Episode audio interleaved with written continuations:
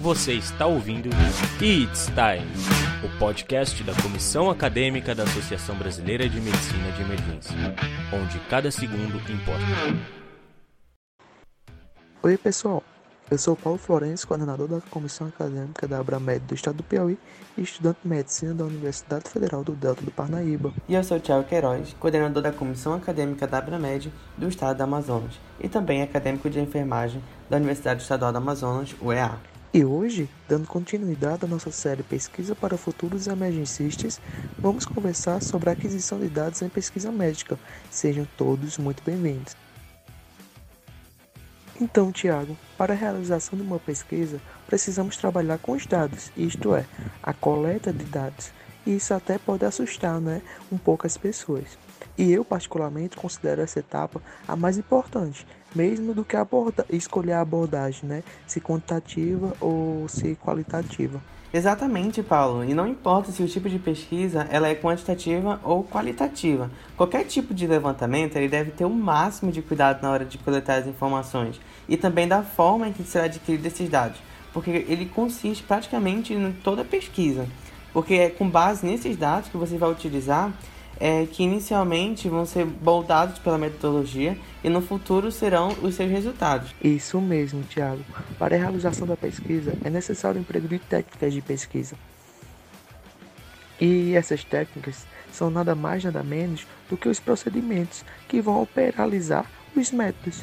E sabemos que para todo método de pesquisa há um ou mais técnicas que você pode fazer. A coleta de dados, Paulo, ela envolve a determinação da população a ser pesquisada. E assim, a elaboração também desse instrumento de pesquisa, né, que ela vai ter uma data de coleta, uma programação e tudo mais. Bom, e esses instrumentos de coleta de dados, eles podem ser de diversas formas, como uma entrevista semi-estruturada, uma entrevista já estruturada, é, questionários, formulários testes, documentação com observação e por aí vai. Exato, Tiago. E é por isso que eu digo que escolher os instrumentos que você vai coletar os dados da pesquisa influencia muito em como ela vai ser desenvolvida e como ela vai ser guiada. Então, pois bem, é, para aqueles que estão chegando por agora no nosso podcast, a gente vai resumir um pouquinho do que já foi falado nos outros quatro episódios aqui da nossa série. Vamos sim, Tiago, vamos sim.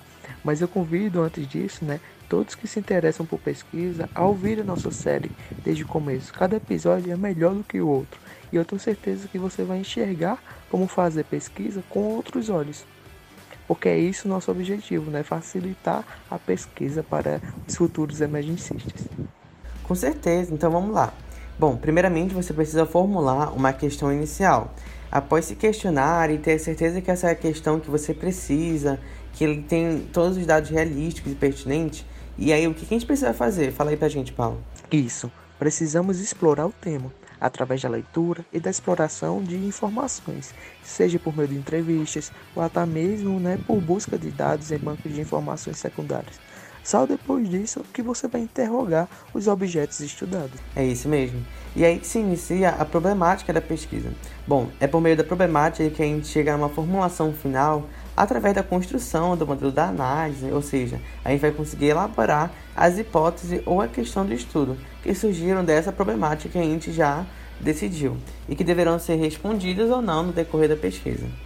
Justamente, Tiago, a coleta de dados deve iniciar após termos realmente problematizado o tema a ser pesquisado, ou seja, após termos conseguido colocarmos é, questões pertinentes sobre o tema e que ainda não foram tratadas por outros estudos. Porque não basta né, você fazer uma pesquisa que você já tem um resultado ali por outras pesquisas. Né? O seu tema ele não deve ter sido pesquisado ainda. Exatamente, Paulo. E é nessa coleta de dados que a gente vai conseguir compreender é, aquilo que a gente está coletando, aquilo que a gente está conseguindo estudar, fazer operações com os dados, poder analisá-los e confrontar um com os outros. Mas aí você pode estar me perguntando, é como que a gente vai definir isso? E aí para isso a gente pode fazer três perguntinhas, que é o que, com quem e como. Se você está ouvindo isso que o Tiago está falando e pergunta, mas como é que eu vou fazer isso? É muito simples. Basta você é, se questionar né, e responder essas seis perguntas que eu vou te fazer agora. A primeira: Que informações são necessárias para testar as suas hipóteses? Segunda, que delimitações dá ao campo de análise? Terceira, quantos indivíduos, instituições e outros âmbitos né, eu vou precisar analisar? Quarta, qual é a área geográfica a ser considerada? Quinta, qual é o período de tempo a ser levado em conta? E por último, você precisa me responder que método de coleta é o mais apropriado. É através dessas perguntas que o Paulo nos trouxe para nos questionarmos que a gente vai conseguir é, responder aquelas três perguntinhas que eu fiz antes. E aí depois disso você é só colocar na mão na massa. Quer dizer que a gente vai pegar o teclado, começar a escrever, estruturar e formar ali o nosso instrumento para coletar os dados. Tiago, e você falou sobre os instrumentos mais utilizados, né? No início, né? Eu lembro que você citou as entrevistas, os questionários, testes, documentos e observações, correto? Sim, sim, falei isso mesmo, Paulo. Então, os dados que você irá encontrar serão diferentes com base no instrumento que você vai utilizar. Mas se tratando de documentos, o método de fazer pesquisa muito buscado pelos estudantes principalmente né, os estudantes de medicina, é o acesso a informações de publicações que auxiliam os pesquisadores no desenvolvimento de pesquisas. Exatamente, Paulo. E elas são chamadas também de dados secundários de pesquisa.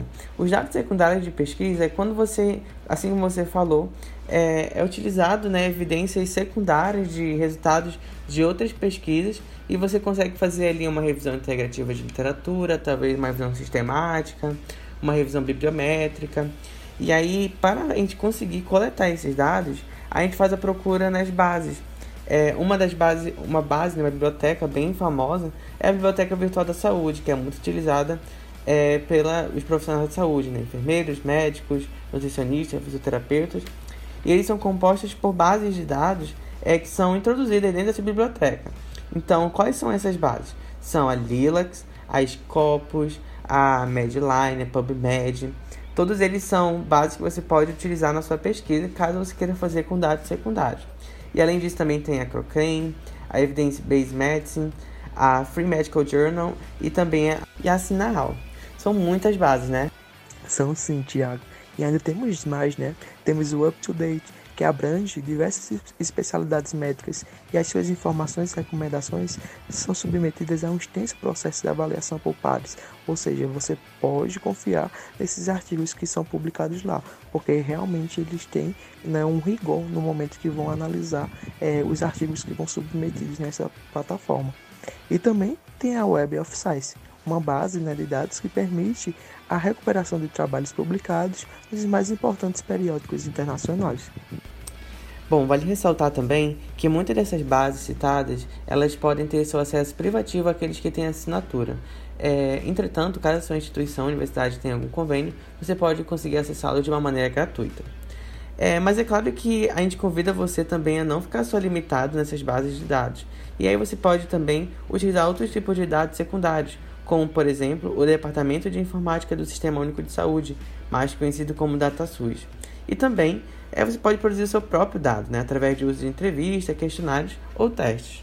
E depois disso, você vai precisar analisar, ou seja, organizar os dados de forma que fique possível o fornecimento de respostas para o, impasse né, proposto, né, para aquela pergunta inicial proposta. Mas isso é assunto para um próximo episódio, portanto, fiquem sempre ligados por aqui. É isso aí, pessoal. Então esse foi mais um episódio da nossa série Pesquisa para Futuros Emergencistas. E eu espero que você tenha gostado bastante.